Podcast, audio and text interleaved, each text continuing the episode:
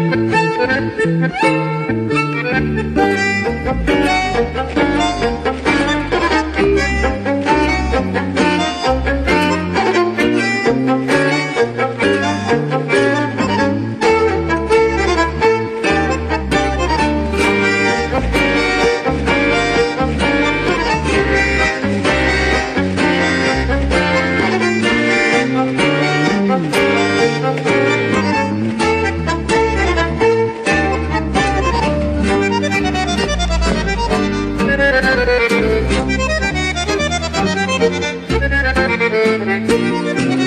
you.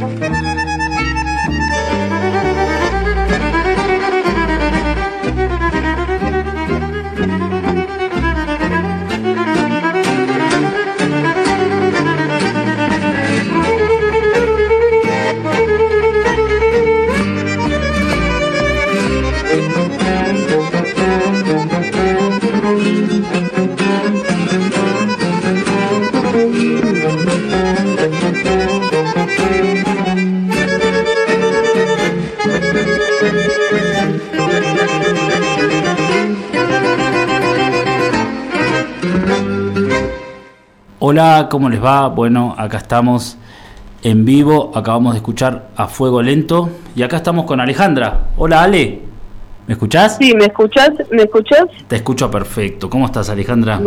bien, muy bien, muy muy feliz de bueno estar hablando con vos. Qué bueno, eh, qué bueno, qué bueno que, que, que estamos haciendo esta charla. Ayer que te llamé, que vos me decías, me decías, no, ¿de qué vamos a hablar? ¿De qué vamos a charlar? Hay un montón para hablar. Bueno, sí, es, lo que me sigo preguntando, pero bueno, en, principio acá estoy, eh, no sé. Eh, vos, vos llevarás la, la voz cantante. No, pero claro. y yo y yo eh, y yo pongo lo que pueda. No, no, un placer, un gustazo. Vos sabés que este programa es de cerámica, de ceramistas y a mí me gusta sumar las voces de los compañeros, de las compañeras de distintos lugares con, con diferentes trayectorias y todo, así que está buenísimo para mí poder charlar con vos. Escúchame, Ale, para empezar, quisiera que me cuentes acerca de tu formación, cómo llegaste a la cerámica, eh, de dónde, de dónde, qué, cuál fue el caminito transitado, digamos. Mira, mi llegada a la cerámica, como la de mucha gente, fue un poco occidental.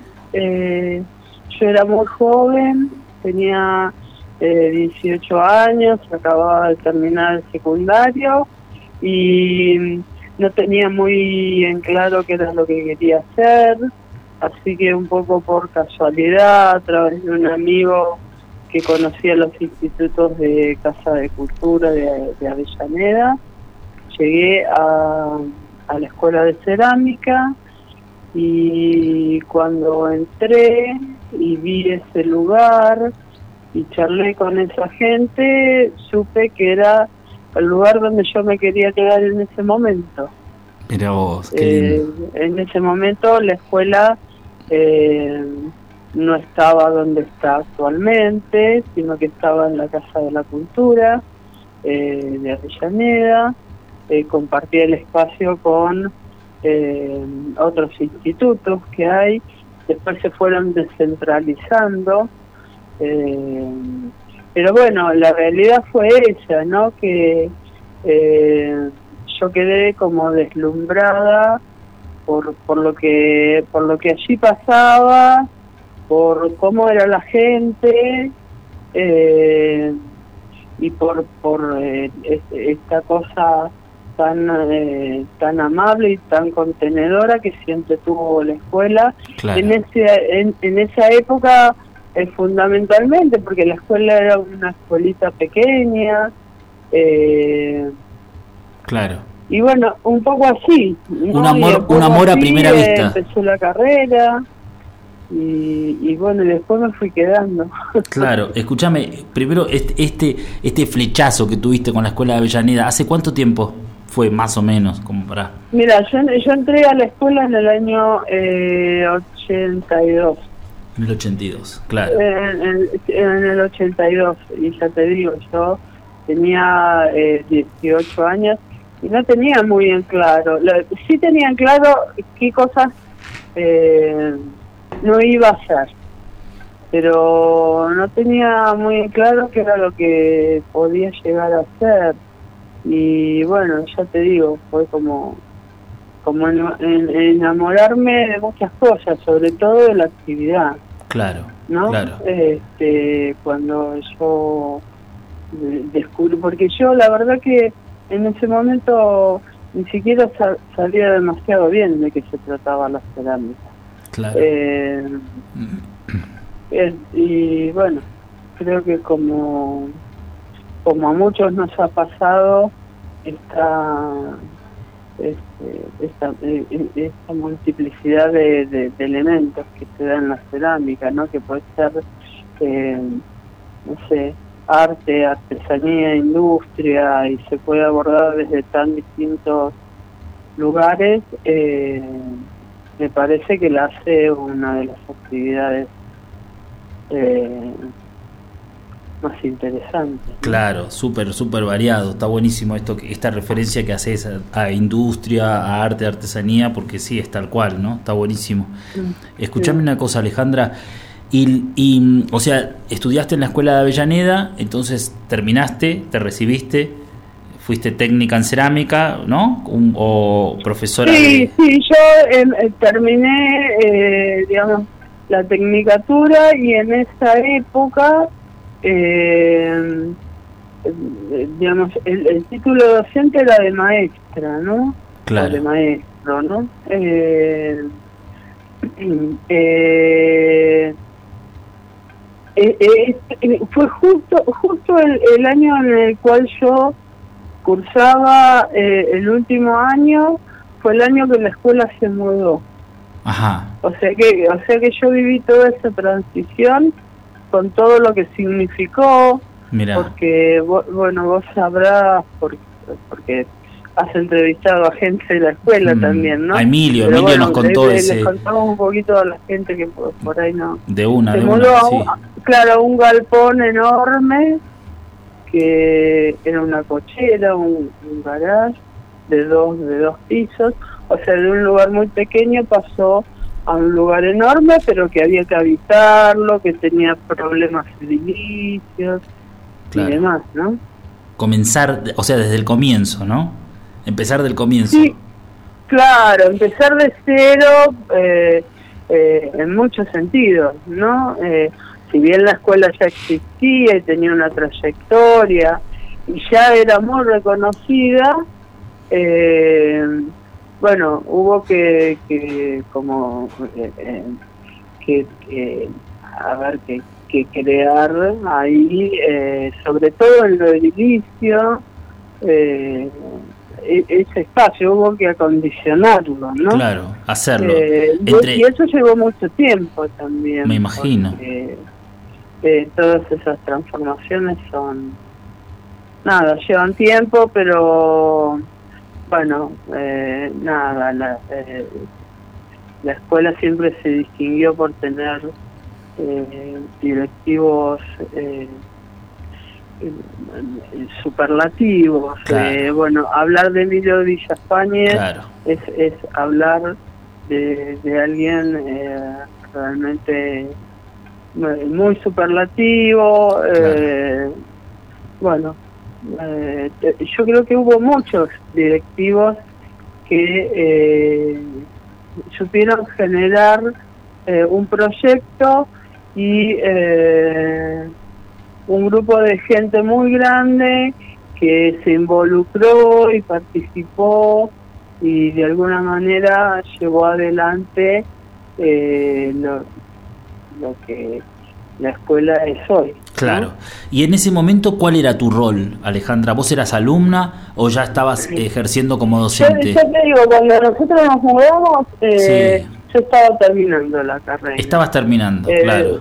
Eh, sí, después eh, lo que siempre la particularidad de la de la escuela más allá de su eh, digamos de, su excelencia académica porque esto es así es reconocido obvio eh, claro. en todos lados. Claro. Lo que lo que siempre tuvo como la característica es de no expulsar a a sus egresados o a sus exalumnos no entonces, eh, hay, hay, sigue habiendo todo un sistema como de, becas, donde los recién egresados eh, desarrollan lo que podría ser equivalente a una pasantía, como para que se entienda, eh, como ayudantes de cátedra, de cátedra y, y ayudantes técnicos.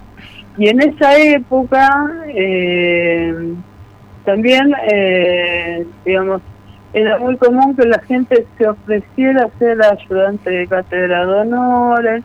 Bueno, en el año 88 eh, se crea el taller de producción, claro. eh, que, que, es, eh, digamos, el, el proyecto que yo coordiné durante 30 años y yo accedo a esa coordinación. Eh, y, simultáneamente empiezo a dar clases, también clases de alfarería, ¿no? Claro, claro, claro, claro, claro. Vos sos profe de alfarería, fuiste fuiste profesora de alfarería siempre.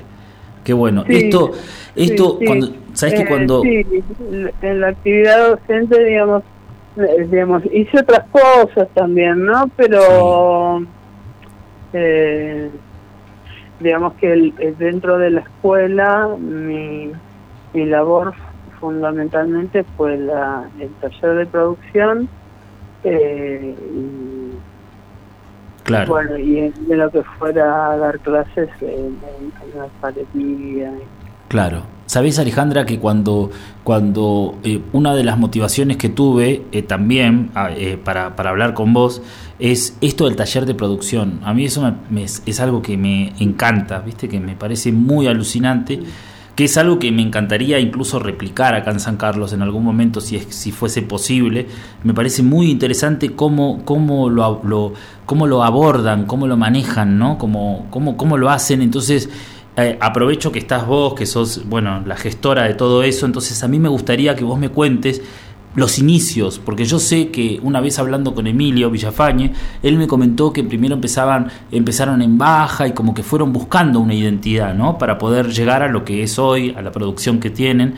Eh, yo quisiera que vos me cuentes cómo fue ese comienzo, o sea, con qué herramientas eh, contabas, digamos, ¿Cómo hiciste para relacionar a la gente con los lugares? ¿Viste? Porque eso también es una cuestión de gestión, ¿no? Aparte de la cosa técnica, está la cosa esta de la gestión que tiene que también que ver, yo qué sé, con muchas cosas, la sensibilidad quizás. Eh, bueno, no sé, vos quiero que me cuentes, Ale, algo de todo eso. ¿Cómo, cómo fueron esos inicios del taller de producción?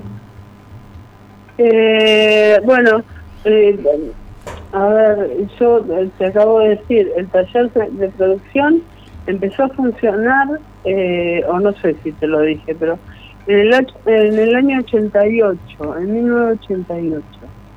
O sea que... Eh, Empezaron haciendo baja, ¿no? Alfarería en baja. 34 años de Claro, sí, sí, hace una banda. Eh, la escuela este, se mudó en el 85, o sea que cuando el taller empezó, digamos, la, escuela estaba armándose todavía y por lo pronto el taller de producción era algo, eh, por, por, por, construir, digamos. Y justamente lo que se hizo fue una construcción. Eh, al principio no estaba del todo claro eh, qué tipo de objeto y demás, pero eh, más allá de, los objetos, digamos, lo que sí estaba claro era que se quería hacer una experiencia de capacitación, en principio eh, orientada a eh, egresados y exalumnos de la escuela. Después esa, esa idea se abrió a, digamos, a, otra, a, otras, eh, a otras escuelas y gente proveniente de, de, de, otras de, otro tipo de experiencias, ¿verdad? Y eso multiplicó eh, la riqueza que se generó dentro del ámbito. Eh, porque bueno, empezó a participar gente, en algunos casos con muy poca experiencia, en otros casos con mucha experiencia, y lo que se priorizó fue, nada, hacer un trabajo eh, grupal, eh, eh, vinculante al oficio al oficio cerámico desde el taller.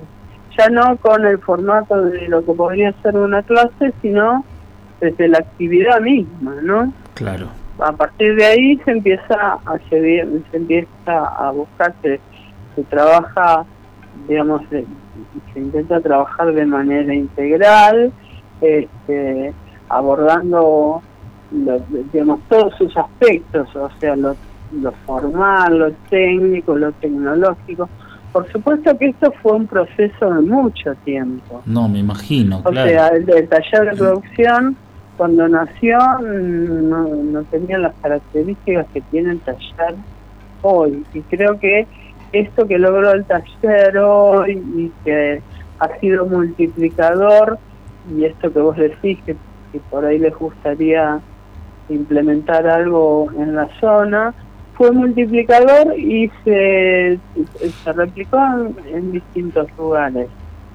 Eh, porque el taller salió siempre como la escuela salió a la salió a la calle salió a viajar salió a, a, realizar experiencias en distintos en distintos lugares no y así se llegó eh, bueno no sé eh, a Bariloche, a San Martín de los Andes, a La Pampa, a distintos lugares. Qué bueno. Eh, digamos, no, no solo se buscó eh, realizar actividades en, en, Buenos Aires, ¿no? Que, que, siempre eh, siempre la, la, la, idea era, eh, a ver, eh, difundir y exhibir eh, la actividad cerámica y de alguna manera difundir la actividad de la escuela.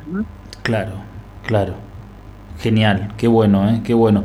Eh, Ale, se, comenzaron, ¿cómo, ¿cómo se arma la identidad? O sea, es difícil, ¿no? No sé, no sé, tampoco tengo muy en claro, muy en claro qué es lo que te quiero preguntar, pero me llama muchísimo la atención esto, ¿entendés? Que empezaron trabajando con baja, baja temperatura, ¿no?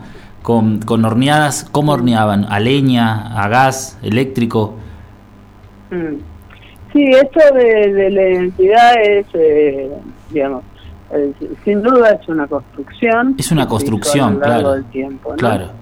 Eh, sí, se empezó trabajando eh, poquito poquito tiempo antes. Eh, había viajado un ceramista de Santa Fe y había construido un horno a leña. Sí. y en hace 34 años en una ciudad como eh, Avellaneda. Eh, hablar de un horno a leña y era casi algo inédito, ¿no? Porque claro, me imagino. En, determinados lugares es muy común.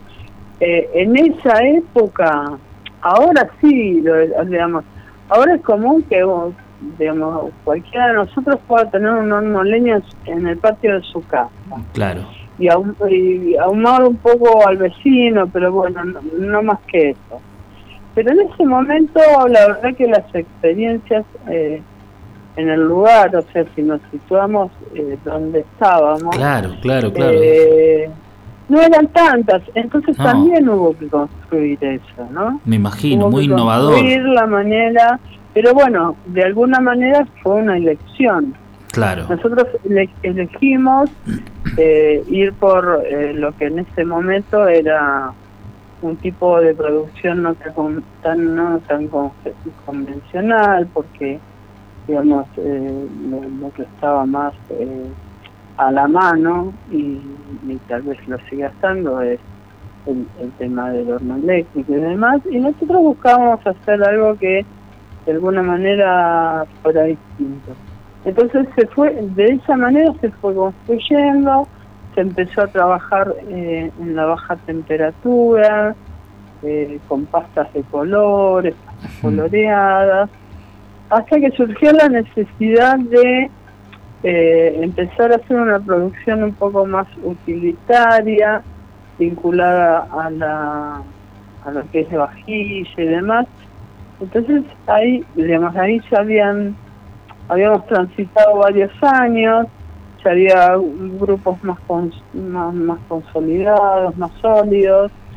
Eh, entonces se, se, decidió que el GRES y la alta temperatura era lo más adecuado para producir eh, eh, objetos relacionados con la vajilla. Claro. Por eso se comenzó a hacer GRES.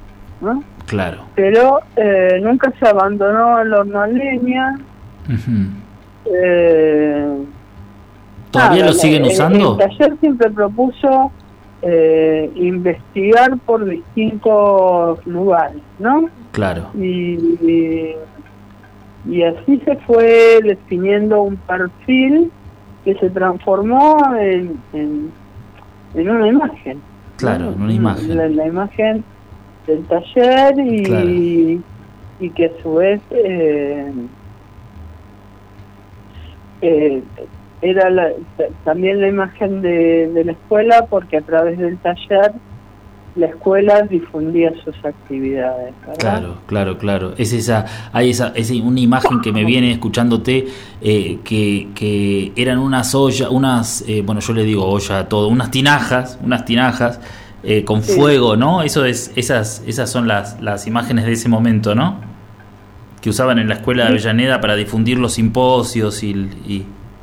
Sí, bueno, eso fue de alguna manera, eso fue una foto que se hizo eh, con algunos objetos, sí, del taller de producción. Claro, hermoso. Y de alguna manera eso fue eh, la imagen que representó durante mucho tiempo a la, a la escuela, ¿no? Claro, claro. Esa foto todavía eh, todavía está en, la escuela, es eh, una ampliación gigante que hay, ¿no? Claro, eh, claro. Y, y, bueno, de alguna manera eso fue decir, y era bastante representativo de la imagen del taller en ese momento. Buenísimo.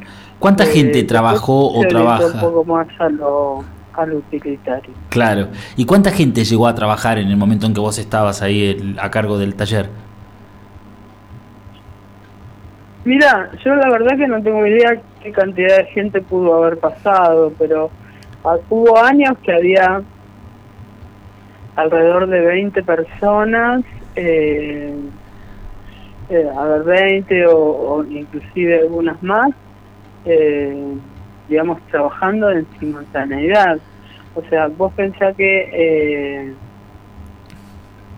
digamos, el trabajo se distribuiría en tareas. Claro. O sea, cada uno tenía una tarea distinta, digamos, lo que se trataba de hacer era abordar, digamos, una producción eh, con, con, con todos sus, sus componentes, ¿no? Desde la eh, formulación y preparación de la pasta, eh, la elaboración del diseño, eh, la quema, hasta la comercialización.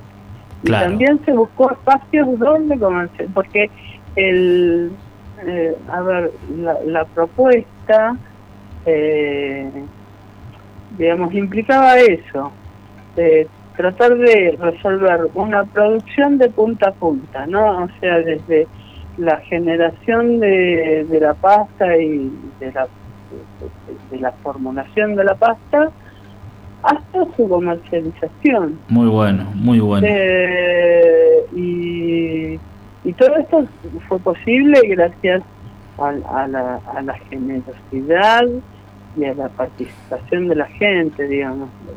Claro. Eh, la gente, eh, digamos, se, involucró y se involucra porque el taller de producción este, sigue funcionando y, yo este, aliento a todo el mundo a que eh, transite esa experiencia, porque es una experiencia muy enriquecedora, eh, no solo desde lo profesional, sino desde lo humano.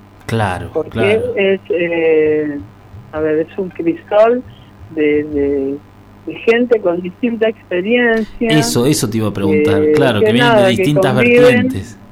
Eh, aportando cada uno lo que lo, que mejor le sale o lo que sabe claro eh, y compartiéndolo con el compañero y de repente aparece gente con mucha experiencia ha pasado por ahí gente con muchísima experiencia eh, casi casi no profesionales, profesionales claro, con, con, con, mucha trayectoria que de repente se sentaron al lado de alguien que se acababa de, de, recibir o que había hecho algún curso y que no sabía muy muy bien cómo abordar muy bueno. muy muy muy bueno. en, en esa digamos e, esa conjunción dio como resultado esto que que hablábamos.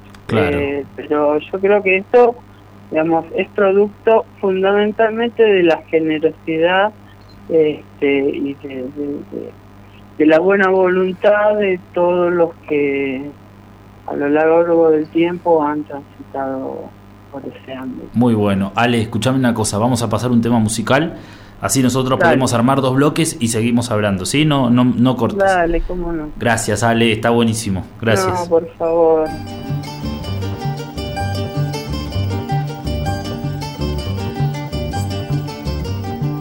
me perdonará lo que le voy a decir, que yo me acosté a dormir y desperté embarazada. Yo no sé de quién será, hombre, yo no he conocido, esto a mí me ha sucedido. Sin tener ningún intento, creo que será un mal viento que al despertar he tenido. Creo que será un mal viento que al despertar he tenido.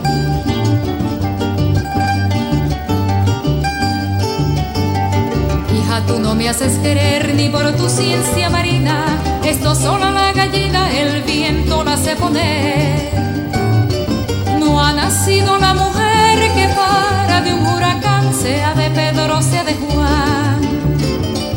Yo lo saco por la cara y es de más que me negaras, yo sé lo que a es de más que me negaras, yo sé los que a casa van.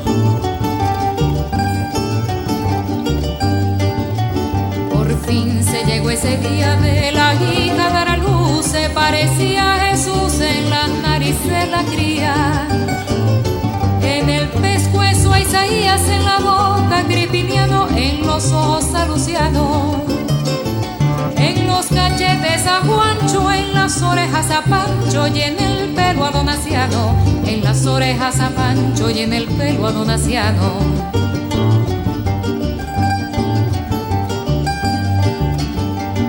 Empezó este niño andar, cambió de otro parecer, se parecía a Daniel y en lo alto a Eleazar. En la rodilla Pilar y en lo pando a Cibejón por tanta comparación. Vino la madre a creer que su hija era la mujer que paría de un ventarrón, que su hija era la mujer que paría de un ventarrón. Bueno, terminamos de escuchar el tema eh, La embarazada del viento de Cecilia Todd.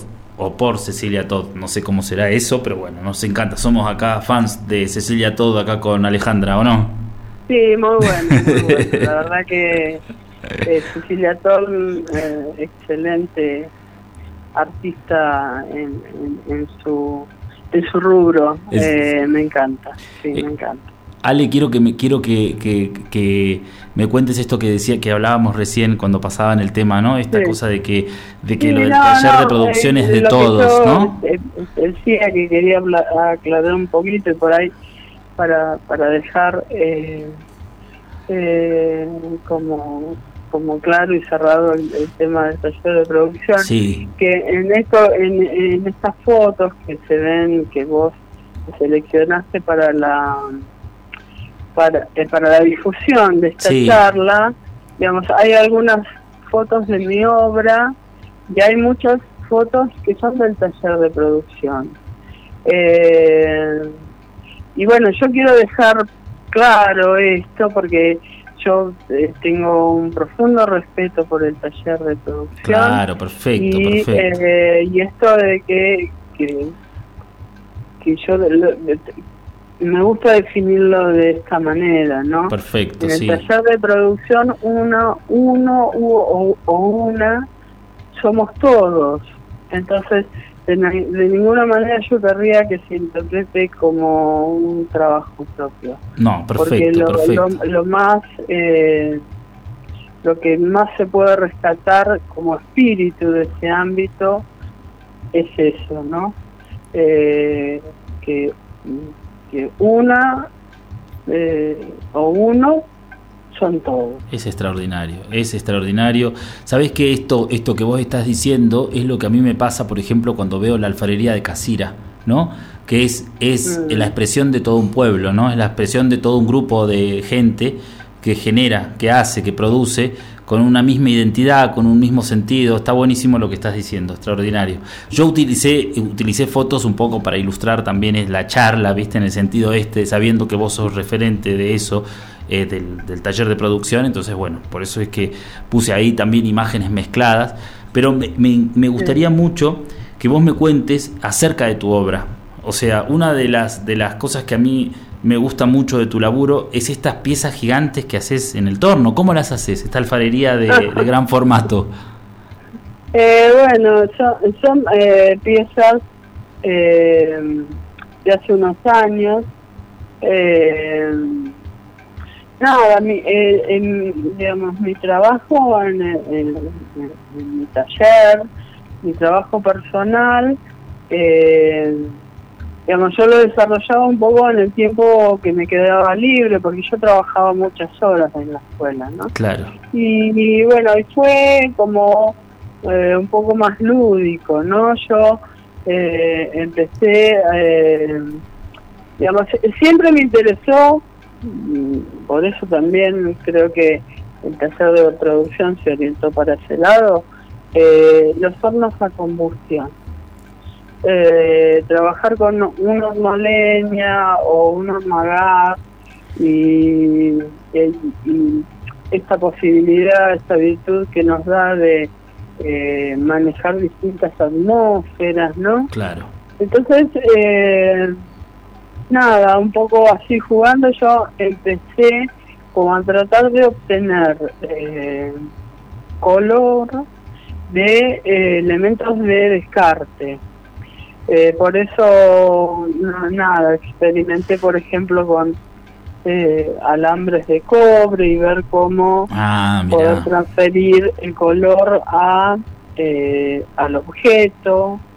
y después sucedió que empecé a, trabajar con limadura. Hice una, una experiencia con limadura hasta que nada, descubrí que la limadura de bronce eh, era un, material de descarte muy noble. Eh, porque bueno tenía un alto contenido de cobre. El bronce digamos es una aleación de cobre y estaño pero mi trabajo es de baja temperatura. Entonces eh, yo empecé a trabajar con determinado tipo de elementos en reducción, a veces en, en, en, reducciones potentes. Y nada, y un día me, me di cuenta, pero me di cuenta porque la gente lo asociaba a los reflejos o a los lustres. Claro. Eh, y, me, y decían, vos que haces reflejos o lustres, y a mí no me gusta definir de esa manera mi trabajo. Claro. En todo caso, yo mi trabajo lo defino como esmaltes en reducción, que, que debo reconocer que tienen una calidad que se emparenta con eso, ¿no? Claro. Pero yo llegué jugando a eso.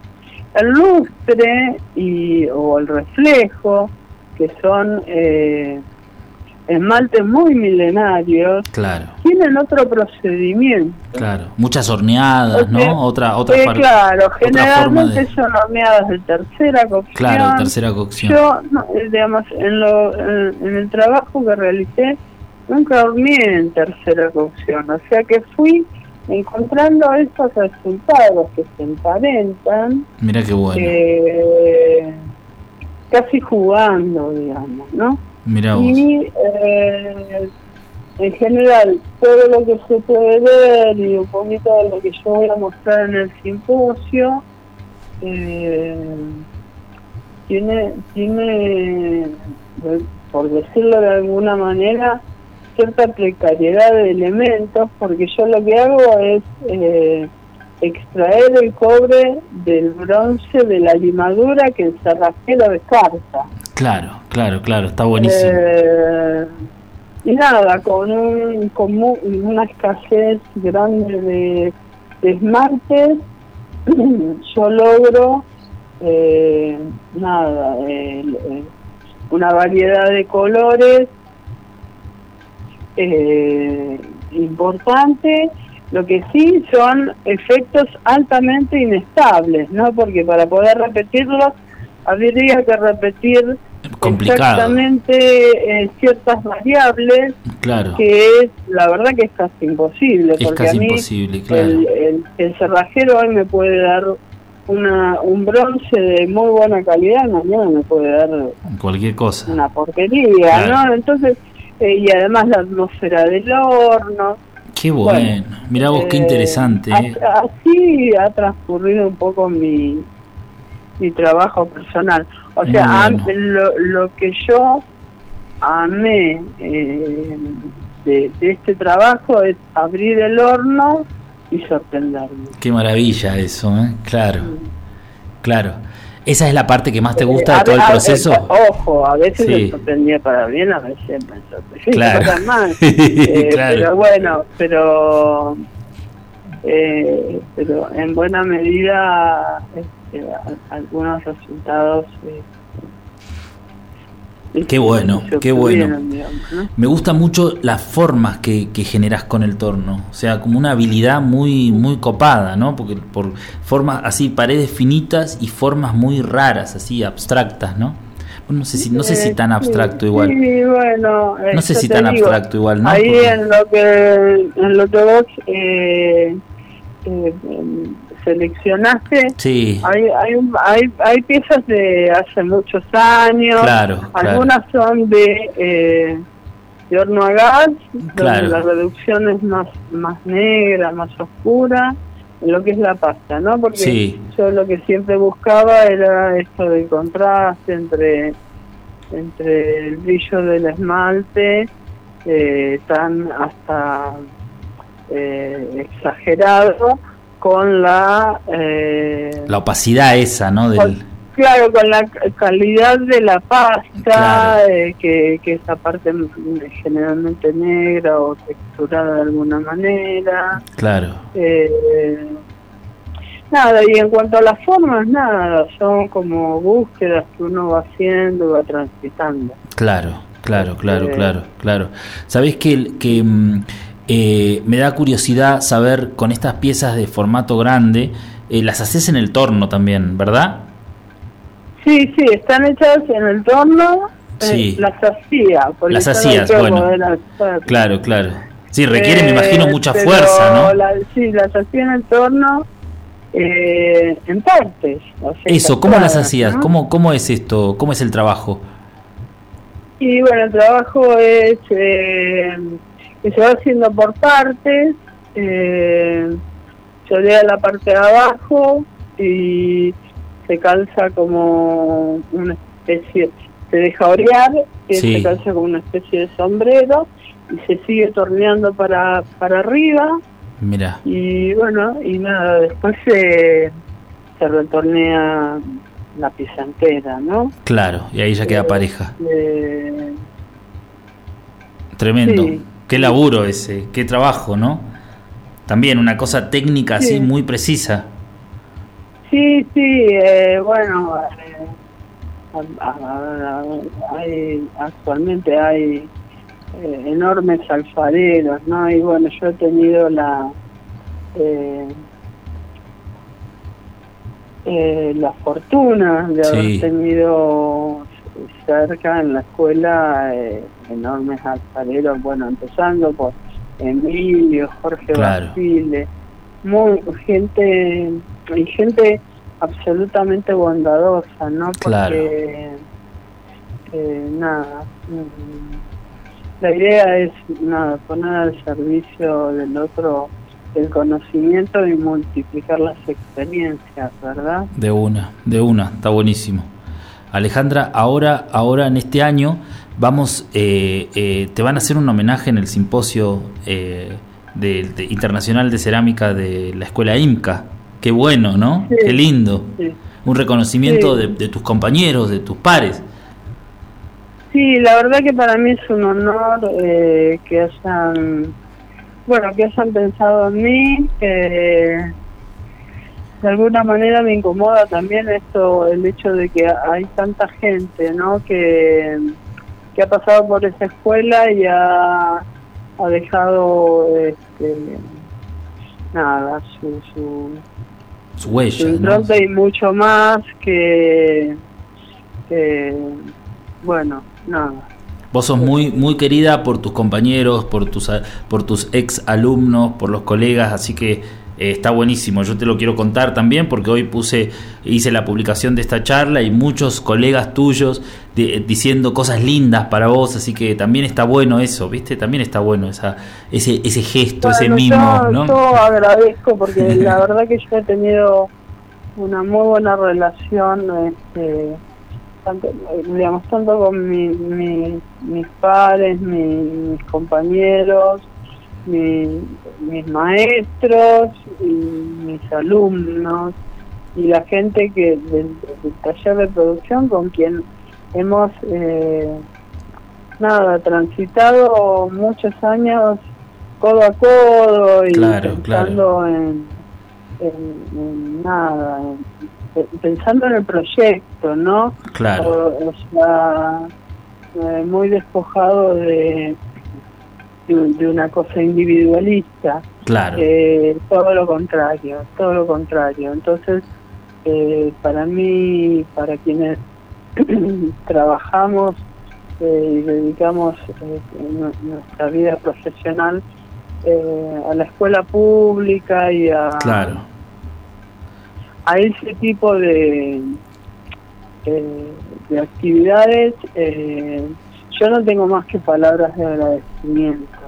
Eh, eh, porque además toda esa gente a mí me ha ayudado mucho en, circunstancias muy difíciles de la vida que yo tuve que atravesar.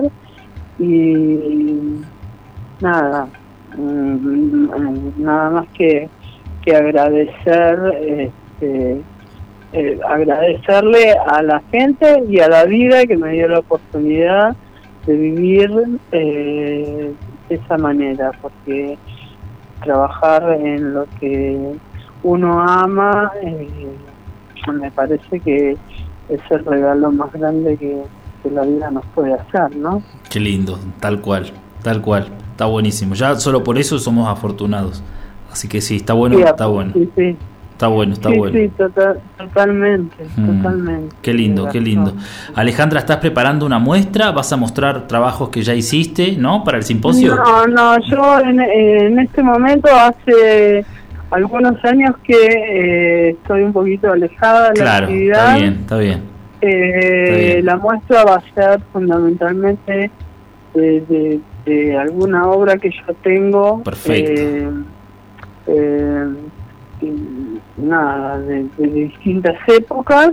Buenísimo. Y nada, yo estoy volviendo lentamente a la actividad con alguna cosa, eh, un, poco de la mano de una amiga que durante la pandemia me, me, convocó de hacer un poquito un proyecto así de, de, objetos eh, utilitarios y, decorativos que tienen que ver con este, con embellecer un poco la vida cotidiana eh, y gracias a esto yo eh, estoy retornando un poquito a, la actividad cerámica. Me alegro un montón. está bueno, está bueno. De a poquito. va a ser de, de trabajos de distintas épocas, ¿no? Claro, claro. Bueno, Alejandra, yo te agradezco un montón esta charla que hemos tenido. ¿Viste que no era para tanto? ¿Fue tranqui o no?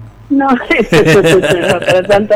Bueno, espero que este, a la gente a la gente le haya interesado Pero y claro. que, bueno, Claro, este programa lo escuchan. La, hayan pasado bien. Seguro, los ceramistas en el taller, ¿viste? Eso, eso es algo que está bueno. Entonces, que, bueno, te mando un abrazo grande, Alejandra. Muchísimas gracias. Bueno, yo te, te agradezco mucho, Gastón, y del mismo modo, y le mando un saludo muy grande a la gente que está escuchando, a los compañeros y compañeras este, de la actividad.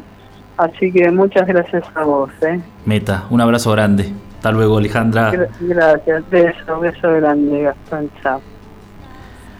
Bueno, hemos charlado acá con la maestra Alejandra Bernardi. Un placer, un gustazo. Bueno, nada más, ya no tenemos más tiempo. Así que bueno, nos escuchamos la semana que viene. Un abrazo grande, los dejo con un tema que se llama La cumbiera intelectual de Kevin Johansen. Así un poquito para ir bailando un ratito. Chau.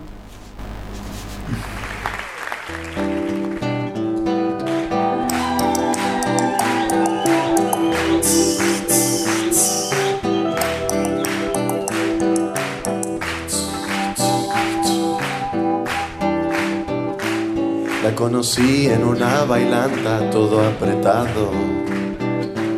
Nos tropezamos, pero fui yo el que se puso colorado. Era distinta y diferente su meneada. Y un destello inteligente había en su mirada. Cuando le dije si quería bailar conmigo, se puso a hablar de Jung, de Freud y Lacan mi idiosincrasia le causaba mucha gracia. Me dijo al girar la cumbiera intelectual. Sí me dijo al girar. Esa cumbiera intelectual. Estudiaba una carrera poco conocida. Algo que ver con letra y filosofía y era linda y hechicera su contoneada y sus ojos de lince me atravesaban. Cuando intenté arrimarle mi brazo, se puso a hablar de Miller, de Lenin y Picasso. Y si osaba intentar robarle un beso, se ponía a leer de Neruda unos versos y me hizo mucho mal la cumbiera intelectual. No la puedo olvidar esa cumbiera intelectual. le decía, vamos al cine rica, le decía, veamos una de Custurica. Si le decía, vamos a oler las flores, me hablaba de Virginia Woolf y sus amores. Me hizo mucho mal la cumbiera intelectual y no la puedo olvidar. Esa cumbiera intelectual y le pedí que me enseñe a usar el Bauhaus, pero solo quiere hablarme del Bauhaus. Le pregunté si era chorro o rockera, me dijo que Stein era retortillera y no la puedo olvidar. Ante, Kandinsky, Diego, Frida, Tolstoy, Shakespeare, William. Me hace daño y yo no quiero que piense tanto, cumbiera intelectual. Yo voy a rezarle a tu santo para que te pueda soltar un poquitito. Kandinsky, Diego, Frida, Quiero saber más, enséñame.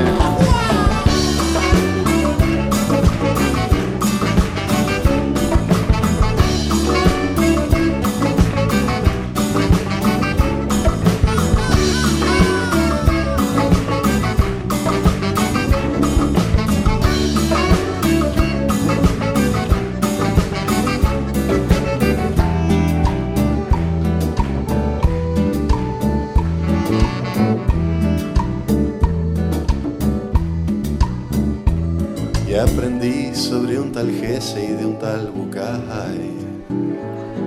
Y todo sobre el existencialismo el Paraguay. Y ella me sigue dando cátedra todo el día. Aunque por suerte de vez en cuando su cuerpo respira. Su cuerpo respira, su cuerpo respira. Y yo no quiero que piense tanto,